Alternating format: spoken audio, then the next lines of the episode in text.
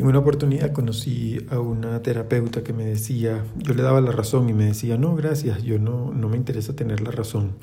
Eso fue un aprendizaje maravilloso porque me di cuenta que cuántas veces destinamos mucha fuerza solamente por tener la razón, cuántas veces discutimos por demás por la razón y cuántas veces nos interesa tener la razón.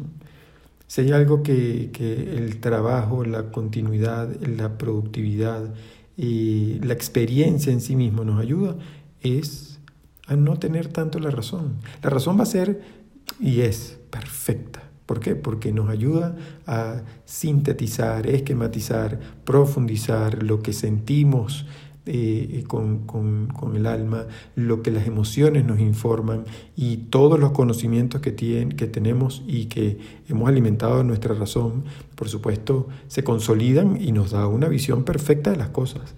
Ahora, tanto como dejar de vivir por tener la razón, esto aplica a muchas cosas, como te puedes dar cuenta, eh, no es tanto, ¿no? Entonces, a la hora de vincularte con el tema financiero, cuando tú sientes que no has aplicado la razón y que tenías la razón porque te fue bien o te fue, no te fue tan bien, pues en ese momento, eh, eh, si algo llama a la justicia, es que contempla la razón, darle su lugar, agradece y sigue adelante y nunca dejes de hacerlo de manera integrada, es decir, cuerpo, mente y alma. Es ahí donde está la clave y al final la razón te lo agradece.